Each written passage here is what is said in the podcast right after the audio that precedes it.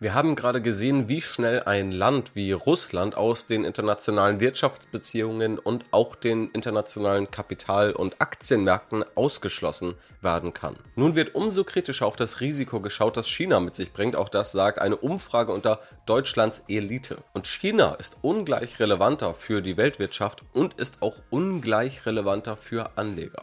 Wie man damit umgehen sollte, ist die spannende Frage, der ich hier auf den Grund gehen möchte. Dabei schaue ich mir auch die Finanzwissenschaft an, glaube aber, dass man dieser hier nicht blind vertrauen sollte und dass die Erkenntnisse daraus vielleicht eine trügerische Sicherheit mitgeben. Also was ist dieses China-Risiko? Wie lässt es sich beziffern? Wie lässt sich auch damit umgehen? Warum liegt die Finanzwissenschaft hier in meinen Augen nicht ganz richtig? Und was sind die Schlussfolgerungen, die ich persönlich daraus ziehe? Das erfährst du hier. Viel Spaß!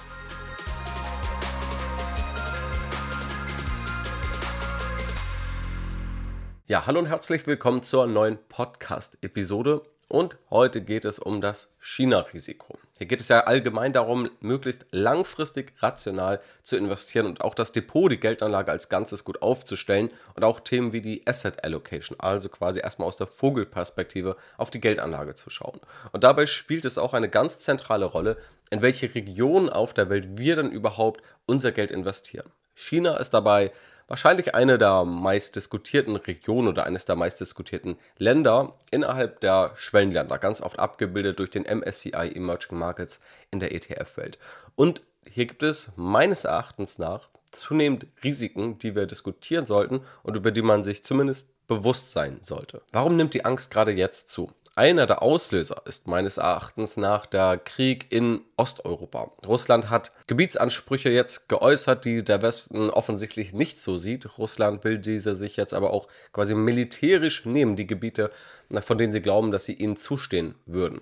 Und lange hat man es eher als selbstverständlich angenommen, dass es keinen Krieg in Europa gibt, dass wir die sogenannte Friedensdividende einstreichen können. Also wir können Rüstungsausgaben runterfahren und das Geld dann anderweitig allokieren. Das scheint jetzt aber eher der Vergangenheit anzugehören. Russland wurde oder wird mit ziemlich starken Sanktionen belegt. Natürlich kann man da auch wieder darüber streiten, wie effektiv diese nun wirklich sind, welche sinnvoll sind, welche nicht sinnvoll sind, ob man die vielleicht auch ausweiten sollte. Um diese Themen soll es ja nicht gehen, sondern zu verstehen, was passiert, um dann aus Anlegersicht die richtigen Schlüsse daraus zu ziehen. Und wenn wir das Ganze jetzt mal übertragen, dann wird diese Fragestellung eben sehr relevant. Was ist eigentlich, wenn wir China auch irgendwann mit ähnlichen Sanktionen belegen wollen oder belegen müssen? Oder vielleicht wird das ja sogar umgekehrt. Grundsätzlich hat auch China einige Probleme, die wir aus westlicher Sicht sehen. Zum einen, dass China Taiwan nicht als eigenständigen Staat anerkennt und es wird befürchtet, dass China diesen Anspruch auch in Zukunft irgendwann mal in die Realität umsetzen möchte und Taiwan komplett in China eingliedern möchte. Vielleicht auch gewaltsam. Das ist jedenfalls ein Szenario, das aktuell immer weiter diskutiert wird, wo Taiwan sich gerade auch schon aufrüstet. Also dort sehen wir tatsächlich ganz reale Konflikte, die entstehen können. Die USA sprechen dann schon Drohungen in Richtung China aus. Und da stellt sich dann die Frage, was passiert denn eigentlich, wenn China das Ganze einfach wahr machen sollte, wenn China da tatsächlich Schritte geht, die der Westen so nicht anerkennt. Dann haben wir auch das eher liberale Hongkong, das wurde 1997 offiziell an China als eine Art Sonderverwaltungsregion übergeben. Und seitdem wurde es dort eher restriktiver. Es gab auch viele Berichte, dass Oppositionelle dort inhaftiert wurden. Und auch im jetzigen Krieg in Europa sehen wir, dass Russland sich eher China zuwendet als dem Westen. Offensichtlich macht der Westen da eher die Türen zu. Oder man könnte auch sagen, China wendet sich vielleicht etwas weniger von Russland ab, als der Westen sich abwendet. Und so scheint es schon so auszusehen, als würden in der Welt andere Allianzen gebildet werden als in den letzten Jahrzehnten. Abgesehen davon, das sind ja eher so geopolitische Risiken, könnte China natürlich auch einfach sagen, und China hat da schon eine interessante Wirtschaftspolitik, dass irgendwann Zölle hochgefahren werden oder Sanktionen gegen andere Länder, weil China womöglich irgendwann so mächtig ist, wirtschaftlich so mächtig ist, dass es anderen mehr oder weniger diktieren kann, wie die Regeln der Weltwirtschaft aussehen, so wie in der Vergangenheit vor allem die USA die Regeln eher diktieren konnten und die USA auch mit dem US-Dollar die Reservewährung gestellt haben. Sicherlich ist die USA da auch immer noch führend, aber das könnte sich natürlich auch in Zukunft drehen. Das Bruttoinlandsprodukt in China steigt deutlich schneller und die Bevölkerung dort ist auch deutlich größer.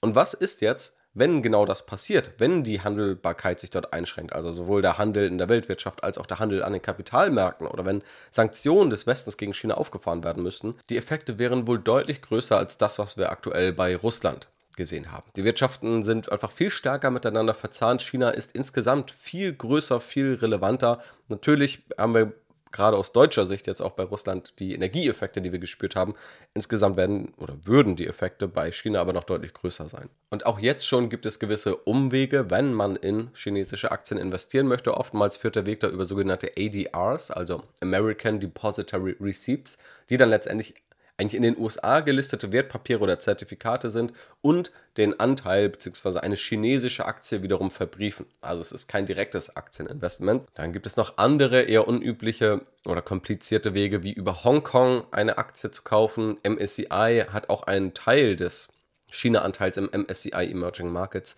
über sogenannte A-Shares abgebildet, investiert dort also direkter, aber das ist der kleinere Teil des China-Anteils. Das Wirtschaftsmagazin Kapital habe ich gerade gelesen. Und auch da gab es unterschiedliche Fragen, die letztendlich an Führungskräfte aus Wirtschaft, Politik und Staat gestellt wurden. Ganz zentral auch zu China und den Risiken, die damit einhergehen. Einerseits für die deutsche Wirtschaft, allerdings auch mit dem Blick auf die Welt. Und ein paar Auszüge daraus zeigen, dass auch die Elite Deutschlands, wenn man sie mal so nennen darf, tatsächlich hier gerade jetzt mehr Risiken sieht. 51% glauben, dass es für europäische Unternehmen zunehmend schwierig wird, in China Geschäfte zu machen. 47% sehen zumindest keine große Veränderung, aber fast niemand sagt, dass es einfacher wird.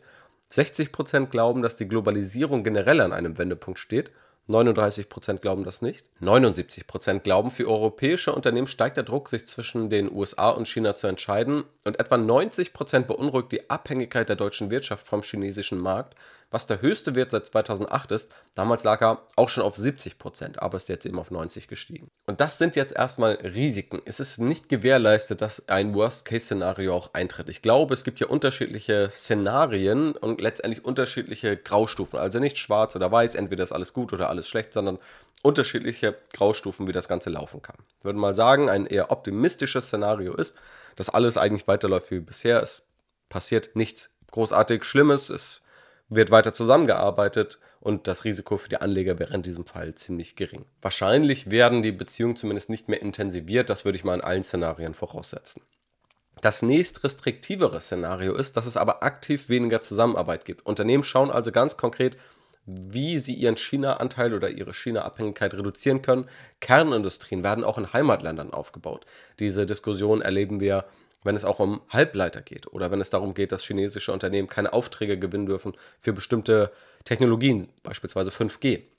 Dass wir da einen verstärkten Trend sehen, dass die Globalisierung auch endet oder schrittweise zurückgefahren wird. Und das Risiko für Anleger ist in diesem Fall, glaube ich, insgesamt noch eher gering, aber wahrscheinlich würde das Wirtschaftswachstum weltweit dadurch etwas niedriger ausfallen. Und dann würde es indirekt alle Anleger betreffen, auch die in den Industrienationen. Denn letztendlich durch Globalisierung, durch Zusammenarbeit, durch Handel und auch durch Spezialisierung, dass wir also sagen, ein Land hat bestimmte Rohstoffe und spezialisiert sich dann auf eine Industrie, das andere Land hat Experten im Automobilbereich wie in Deutschland und spezialisiert sich darauf. Wenn das wegfällt, wenn jeder alles macht, dann könnte es eben auch Effizienzrückschritte oder Nachteile geben. Und ein weiteres sehr restriktives Szenario wäre das, was ich gerade am Anfang beschrieben habe, dass es Sanktionen gibt oder sogar ein Verbot der Handelbarkeit von chinesischen Aktien oder dass China sagt, wir wollen einfach nicht, dass irgendjemand mit unseren Aktien handelt, dass irgendjemand bei uns investieren kann.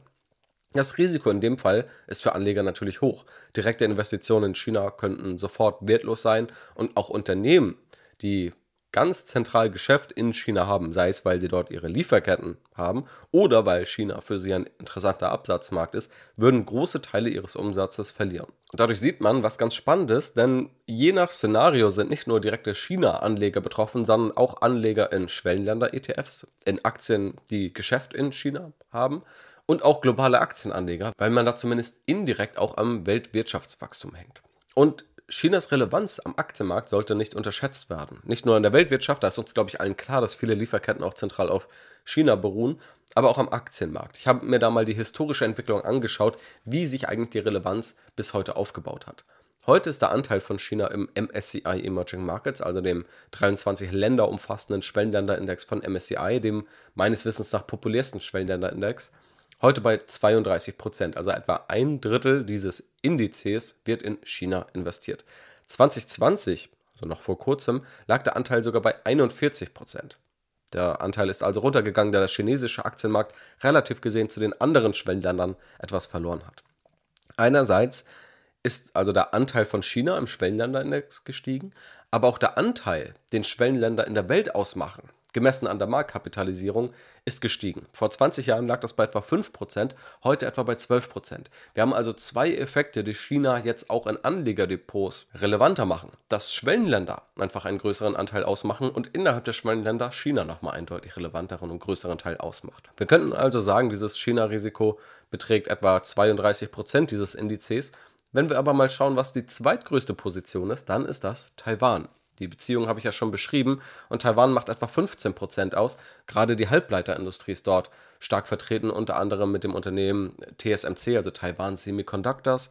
Und damit wären es 47%, also fast der halbe Index, der halbe Schwellenländerindex, der von diesem China-Risiko direkt betroffen wäre. Und neben großen Unternehmen wie TSMC dann auch Unternehmen wie Tencent oder Alibaba, die in China sitzen.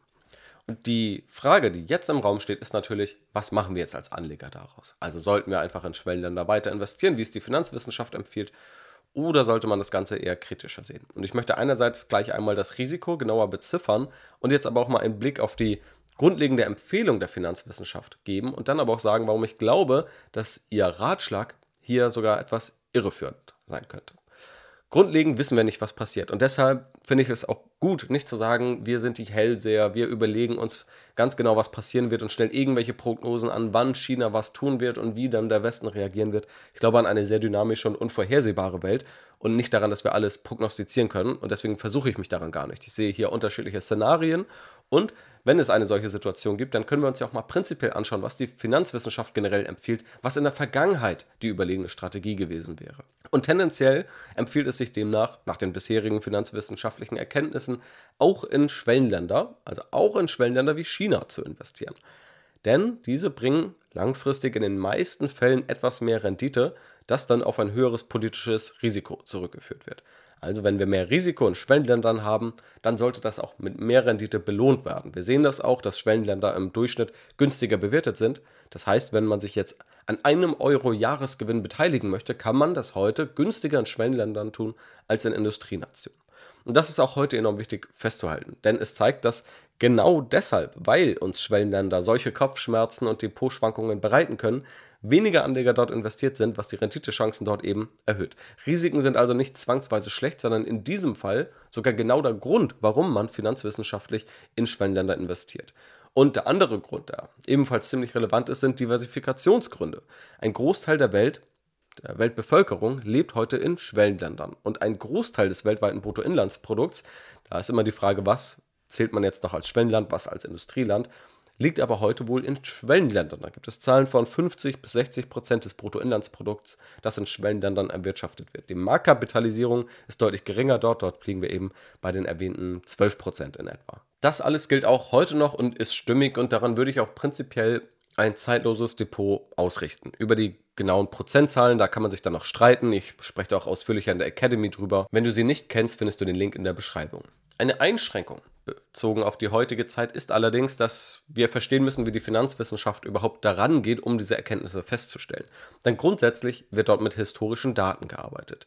Die Finanzwissenschaft stellt also vereinfacht gesagt fest, dass Schwellenländeraktien im Durchschnitt eine höhere Rendite erzielt haben als Industrienationen. Da gibt es dann erste Paper, die das festhalten und mit unterschiedlichen statistischen Kennzahlen messen.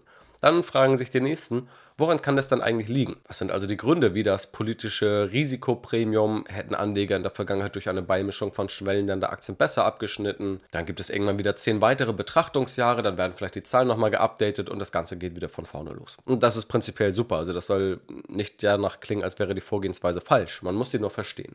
Und das Ergebnis dieser Beobachtungen und Fragen habe ich gerade beschrieben. Das Problem ist aber, zugrunde liegen hier immer historische Daten, die ganz zentral auch von den Rahmenbedingungen abhängen. In meinem VWL-Studium war ein zentrales Thema, und das ist das, was man vielleicht auch der VWL manchmal vorhält, dass Modelle aufgebaut werden, dann werden gewisse Annahmen getroffen und da ist der Vorwurf gut, es sind irgendwelche theoretischen Modelle, daraus lässt sich nichts ableiten. Das ist, glaube ich, zu kurz gegriffen, aber natürlich hängen auch Modelle davon ab, ob man Annahmen trifft, die realitätsnah sind, weil sonst fällt das Ganze in sich zusammen. Und genau das Gleiche gilt aber auch, wenn wir historische Daten nehmen und versuchen, die Historie zu erklären und daraus aber Schlussfolgerungen für die Zukunft ableiten. Denn wenn die Rahmenbedingungen, unter denen diese historischen Daten ermittelt wurden, in Zukunft nicht mehr gelten, dann ist es, glaube ich, relativ schwierig, sowas in die Zukunft vorzuschreiben. Im Beispiel von Gold als Anlageklasse macht es das Bretton Woods-System klar. Die Währung der US-Dollar war mal an den Preis von Gold bzw. an Gold gekoppelt. Und das ist natürlich irgendwo ein massiver Einschnitt, wenn das irgendwann nicht mehr der Fall ist. Und genau deswegen setzen viele Studien dann auch erst danach an.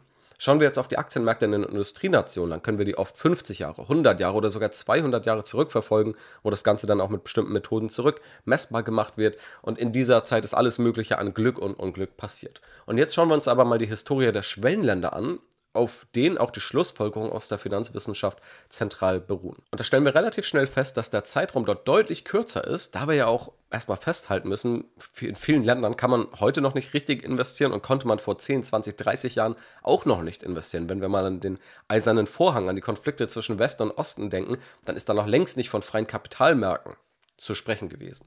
Der MSCI Emerging Markets wurde 1988 aufgelegt, also vor knapp 35 Jahren. Dann habe ich mir mal auf Finanzfluss, dem größten deutschen YouTube-Kanal und auch Verfechter des passiven Investierens, angeschaut, wie dort die Gewichtung von Schwellenländern verglichen wird. Also sollte man 20, 25 oder 30 Prozent investieren. Dort wurde der Zeitraum ab 1998 gewählt, also knapp 25 Jahre. Wir sehen schon, wir sind hier bei deutlich kürzeren Zeiträumen. Im Credit Suisse Global Investment Returns Yearbook 2022 sehr ausführlich, auch immer wieder lesenswert, wurden viele Länder ab 1950 schrittweise aufgenommen, ein Großteil erst aber ab 1990. Und dann habe ich noch eine wissenschaftliche Studie gefunden, die wahrscheinlich das unterstreicht, was ich gerade als Prozess in der Finanzwissenschaft beschrieben habe. Die Studie stammt nämlich von 2001 mit dem Titel Stock Performance of Emerging Markets. Da ging es also erstmal los, sich 2001 die Frage zu stellen, wie gut ist dann eigentlich die Performance von Aktien in Schwellenländern? Und dort wurde der Zeitraum ab 1984 untersucht und am Ende standen dann 14 Betrachtungsjahre bis 1998 zur Verfügung. Wir sehen hier, frühestens in den 80er Jahren wurde sich richtig erstmal angeschaut oder konnte sich angeschaut werden, wie Schwellenländeraktien eigentlich performen. Und danach gab es immer noch mehr Aktien, die ihre Kapitalmärkte erstmal geöffnet haben. Ich habe dann eine Analyse gefunden, wo das Ganze nochmal länger zurückgerechnet wurde, also Schwellenländer bis 1900, was ich mir methodisch als ziemlich schwierig vorstelle, weil es einfach auch viele Schwellenländer gibt, die auch in der Zeit gar nicht geöffnet waren. Also auch China hatte Zeiten, wo man nicht investieren konnte oder Russland, wir hatten ja auch den Zweiten Weltkrieg oder auch den Ersten Weltkrieg, wenn wir bis 1900 gehen, noch dazwischen. Jedenfalls hat das Ganze die London Business School zusammen mit der Credit Suisse gemacht. Und dort war das Ergebnis, dass langfristig von 1900 bis 2018 Industrieländer sogar leicht vorne lagen, was die Rendite angeht. Da lag die Rendite bei 8,2%, bei Schwellenländern bei 7,2%. Aber seit 1950 schneiden Schwellenländer etwas besser ab. Spannend ist, dass man dort in den 40er Jahren, Ende der 40er Jahre, also zum Zweiten Weltkrieg, gerade in den Schwellenländern einen massiven Einbruch sieht. Ich weiß nicht, ob es jetzt an Aktienkursen liegt oder ob es einfach daran liegt, dass Kapitalmärkte dort vielleicht komplett geschlossen waren. Es zeigt aber gerade aus westlicher Welt, also als Anleger, der jetzt in Deutschland oder in Europa sitzt, dass dann in solchen Phasen diese Risiken wahrscheinlich nochmal deutlich stärker durchschlagen. Und die Frage, die ich gerade aufgeworfen habe, möchte ich natürlich auch konkret adressieren. Denn wenn jetzt die Finanzwissenschaft sich diese historischen Daten nimmt, die letzten 25, die letzten 35 Jahre ganz zentral, und daraus gewisse Erkenntnisse ableitet. Unter welchen Rahmenbedingungen hat denn das stattgefunden und gelten die Rahmenbedingungen in Zukunft immer noch? Jetzt ist natürlich etwas subjektiv, auf was man die Entwicklung der letzten Jahrzehnte zurückschreibt und da gibt es vielfältige Faktoren. Ich finde aber einer, der ziemlich relevant ist, ist der Faktor der Globalisierung. Es gibt da den KOF Globalisierungsindex. 1970 lagen wir dabei etwa 35 bis 40 und heute liegen wir zwischen 60 und 65. Es hat also eine starke Globalisierung, eine Vernetzung von allen möglichen Lieferketten, von Tourismus und so weiter stattgefunden. Tatsächlich kurzfristig scheint es aber auch etwas zu stagnieren. Und die Gründe sehen wir aktuell immer stärker. Erstmal hatten wir die globale Pandemie und dann gab es Abschottung der einzelnen Länder. Auch das kann schon mal einen deglobalisierenden Effekt haben. Und jetzt sehen wir auch, dass Lieferketten lahmgelegt werden und Abhängigkeiten, dass wir in Deutschland es merken, wenn ein Hafen in Shanghai oder irgendwo in China geschlossen wird. Wenn wir diese Risiken reduzieren wollen und viele Unternehmen denken darüber nach, dann wird eben auch wieder Produktion oder einfach die Logistikkette eher in die eigene Region verlagert und auch das ist dann eher ein deglobalisierender Effekt. Und wenn wir Themen haben wie den Russland-Ukraine-Krieg oder diese Themen, dass wir zu viel Angst haben, oder Angst haben, zu abhängig zu sein von China in unterschiedlichen Dimensionen, wird auch das eher eine Deglobalisierung fördern. Also eine starke Veränderung der Rahmenbedingungen dann habe ich mich auch gefragt, was wäre denn eigentlich, wenn ein Land wie China mal ausfällt oder alle Aktien auf einmal wertlos werden würden, wir sie nicht mehr handeln können. Das käme vielleicht irgendwo einer Staatspleite gleich, auch wenn bei einer Staatspleite nicht sofort alle Unternehmen auch pleite sind. Aber in dem Betrachtungszeitraum hatten wir auch Staatspleiten, beispielsweise Russland in 1998 oder Argentinien in 2002. Aber keines der Länder hatte eine Relevanz wie China. Also ein solcher Effekt steckt auch nicht in den Daten, in den historischen Daten, auf denen die Schlussfolgerungen beruhen. Deswegen glaube ich tatsächlich, dass sich die Rahmenbedingungen geändert haben können und dass es schwierig wäre, das jetzt einfach in die Zukunft vorzuschreiben. Ich will hier auch gar nicht die konkreten Prognosen treffen nach dem Motto, wir sind jetzt globalisiert und in 10 Jahren oder 20 Jahren sind wir weniger globalisiert tendenziell liegt bei mir viel Hoffnung auch in Globalisierung und bin ich da erstmal optimistisch. Aber ich sehe natürlich das Risiko, dass wir uns nicht ewig globalisieren können und dass es gerade ganz zentrale Gründe gäbe, warum eine Deglobalisierung eintreten könnte. Und dann haben wir eben andere Rahmenbedingungen und dann sind die Erkenntnisse aus der Finanzwissenschaft, ob Schwellenländer jetzt investierbar sind oder nicht oder wie die Renditen dort sind, womöglich etwas mit Vorsicht zu genießen. Genauso eben das Thema Staatspleite oder wenn ein Staat oder alle Aktien in einem Staat mal wirklich ausfallen. Ein solches Szenario steckt noch nicht in den Daten drin, ist aber, glaube ich, im Bereich des Möglichen. Deswegen sollten wir das zumindest verstehen. Um aber auch mal zwischendrin drei Beruhigungstropfen reinzugeben. Erstens, diese Risiken sind bekannt. Die kennen jetzt leider nicht nur ich und diese Podcast-Hörer, sondern natürlich wird in aller Welt auch schon über dieses China-Risiko gesprochen. Entsprechend, weil wir relativ effiziente Kapitalmärkte haben, sind sie auch in den Kursen enthalten. Man kann immer darüber streiten, ob die Risiken darin exakt wiedergespiegelt werden, aber wir können festhalten, dass die Kurse durch diese Risiken schon gefallen sind und dass wir deshalb auch günstigere Bewertungen in Schwellenländern und auch in China sehen.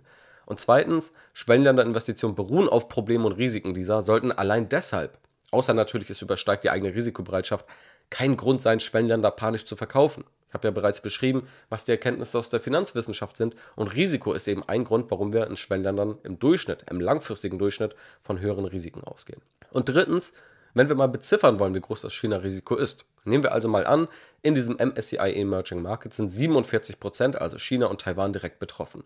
Wer jetzt 80% Aktienquote hat beim langfristigen Vermögen und davon 25% in Schwellenländer investiert, der hat dann effektiv 9,4%, die direkt diesem China-Risiko ausgesetzt sind. Wenn man 30% in Schwellenländer investiert, sind es etwa 11%. Das ist ein relevantes Risiko. 9 bis 11 Prozent möchte niemand einfach so mal verlieren. Aber sie sind für ein gut gesteuertes Depot auch kein Weltuntergang. Und wir reden ja, wenn diese komplett wertlos werden, auch eher über ein Worst-Case-Szenario. Für mich verdichtet sich nach dem Prüfen dieser Faktoren und auch der Finanzwissenschaft aber das Bild, meistens geht in Schwellenländern über Jahrzehnte alles gut. Also es gibt immer Schwankungen, auch höhere Schwankungen, die aber im Durchschnitt mit etwas mehr Rendite entlohnt werden. Und Deswegen auch aus Diversifikationssicht tragen Schwellenländer Positives zum Depot bei. Es ist auch ein Risiko, gar nicht in Schwellenländern investiert zu sein, wenn man sich die Wirtschaftskraft dort anschaut, die Bevölkerung und auch die Demografie. Vereinzelt und selten können aber Events auftreten, das hat man eben Ende der 1940er Jahre gesehen, wo die Schwellenländer enorm stark verloren haben. Oder ein solches Event könnte auch ein China-USA-Konflikt sein, die diesen Effekt womöglich zerstören können. Also mit Pech erwischt man dann womöglich genau diesen Zeitraum. Schwellenländer waren auch in der Vergangenheit nicht fehler- oder risikofrei, sollten also eine Risikoprämie bieten. Heute liegen die Bewertungen in China bei einem erwarteten KGV von 10,5, Schwellenländer bei 11 und die gesamte Welt etwa bei 15. Das, um nochmal zu verdeutlichen, dass die Bewertungen tatsächlich günstiger sind. Und daraus leiten sich meines Erachtens nach vier Handlungsoptionen für Anleger ab. Option 1, man bleibt einfach investiert. Man lässt also die Schwellenländerquote gleich und nimmt diese Risikoprämie mit, die es im langfristigen Durchschnitt geben sollte. Macht sich aber der Risiken zumindest bewusst und fällt nicht aus allen Wolken, wenn dort irgendwann mal etwas schiefgehen sollte. Und wenn du diesen Podcast gehört hast, dann weißt du hoffentlich, wie du das Ganze einzuordnen hast. Zweitens, du könntest Schwellenländer komplett vermeiden. Du sagst, nee, mir ist es eigentlich alles viel zu viel Risiko, viel zu viel Unsicherheit. Es ist mir auch zu unsicher, ob damit jetzt wirklich mehr Rendite entsteht oder nicht. Und dann könntest du deinen Schwellenländeranteil reduzieren oder komplett rausgehen. Da nur nicht vergessen, auch Schwellenländer haben gute Gründe oder werden wahrscheinlich immer relevanter sein in Zukunft und können auch im optimistischen Fall etwas Rendite beitragen und auch etwas Diversifikationseffekte beitragen. Aber natürlich ist auch das hier eine Option. Drittens, man investiert in Schwellenländer, aber nicht in China. Und auch das kann klappen. Durch Einzelaktien kann man das sowieso flexibel umsetzen, aber es gibt auch ETFs. Beispielsweise hat iShares einen aufgelegt, ein MSCI X China ETF, das ist jetzt keine Kaufempfehlung oder Anlageberatung, einfach nur ein Beispiel, wo man also in Schwellenländern investiert, wo China aber nicht drin ist, wo man also das direkte China-Risiko in dem Sinne reduzieren sollte. Und die vierte Handlungsoption trifft vor allem Einzelaktienanleger, dort auch ganz gezielt dieses China-Risiko mit einzubeziehen. Also hat ein Unternehmen womöglich eine zu hohe Abhängigkeit von China oder von Taiwan. Das ist auch ein Standortrisiko, wenn ein Unternehmen dort sitzt. Gerade die Automobilhersteller kann man da mal prüfen. Also wie viel setzt VW in China ab oder wie sehr würde VW leiden, wenn die Lieferketten einbrechen. Auch Tesla hat eine neue Fabrik in China eröffnet. Was wäre, wenn diese in Zukunft einfach nicht mehr betrieben werden dürfte oder es da massive Zölle und Einschränkungen gibt? Auch hier gibt es wechselseitige Abhängigkeiten. Also auch China freut sich, wenn Know-how ins Land kommt, wenn Menschen dort einer Arbeit nachgehen. Und das sind Millionen von Menschen, die dort auch für deutsche Automobilhersteller arbeiten. Aber das sind Szenarien, denen man sich bewusst machen sollte. Und damit möchte ich dir natürlich auch mitgeben, was ich mache. Das solltest du nicht einfach blind nachmachen, sondern ist natürlich anhand des hier diskutierten für dich selbst übertragen und anwenden. Ich persönlich habe meinen Schwellenländeranteil historisch relativ hoch gewählt, eher bei etwa 30 Prozent. Der wird dabei fast ausschließlich durch ETFs abgebildet, weil ich die Einzelaktienauswahl in Schwellenländern ziemlich schwierig finde. Zum einen, weil die Märkte dort schwerer einzuschätzen sind, aber weil es dort auch viel mehr politische Einflussnahme gibt bei einzelnen Aktienunternehmen. Tendenziell würde ich tatsächlich diesen Anteil in Zukunft nicht höher wählen wollen, ihn eher reduzieren, womöglich indem ich Neukäufe weniger auf Schwellenländer ausrichte. Also wenn es dann in Richtung eines Anteils von 25 Prozent geht, bin ich damit, glaube ich, relativ zufrieden. Auch bei der Einzelaktienauswahl ziehe ich dieses Risiko ohnehin mit ein. Jetzt wahrscheinlich nochmal stärker als ohnehin schon. Aber da finde ich es gerade relevant, weil ich persönlich lieber in Unternehmen investiere, die ihre Zukunft weitestgehend selbst in der Hand haben und weniger von externen Faktoren abhängig sind, die sie vielleicht selbst gar nicht beeinflussen können, die aber das ganze Unternehmen kippen können. Das muss man einfach beachten und dann die Chancen mit einem solchen Risiko auch abwägen. Grundlegend heißt es aber auch, dass ich weiter Schwellenländer in meinem Depot haben möchte, gerade wegen des Bevölkerungsanteils, wegen der demografischen Entwicklung, wegen des großen Bruttoinlandsproduktanteils, den wir dort sehen. Das sind eben genug Gründe, warum ich glaube, gerade als sehr langfristiger Anleger, dass über die nächsten Jahrzehnte ich Schwellenländer immer noch im Depot haben möchte. Damit hoffe ich, dass ich dir hier ein paar Denkanstöße mitgeben konnte, dass ich hier auch mal einen kritischen Blick auf Finanzwissenschaft werfen konnte und einordnen konnte, was man daraus mitnehmen kann, was da tatsächlich zeitlos wohl funktioniert, was man aber auch etwas kritischer einordnen muss und was ganz konkrete Optionen sind, wie du das Ganze für dich umsetzen kannst. Falls es dir gefallen hat, freue ich mich sehr über positive Bewertungen, sei es auf Apple Podcasts oder auf Spotify. Folgt natürlich auch gerne diesem Podcast, wenn du es noch nicht tust. Und dann hören wir uns in der nächsten Folge wieder. In diesem Sinne, mach's gut, vielen Dank fürs Zuhören und bis zum nächsten Mal.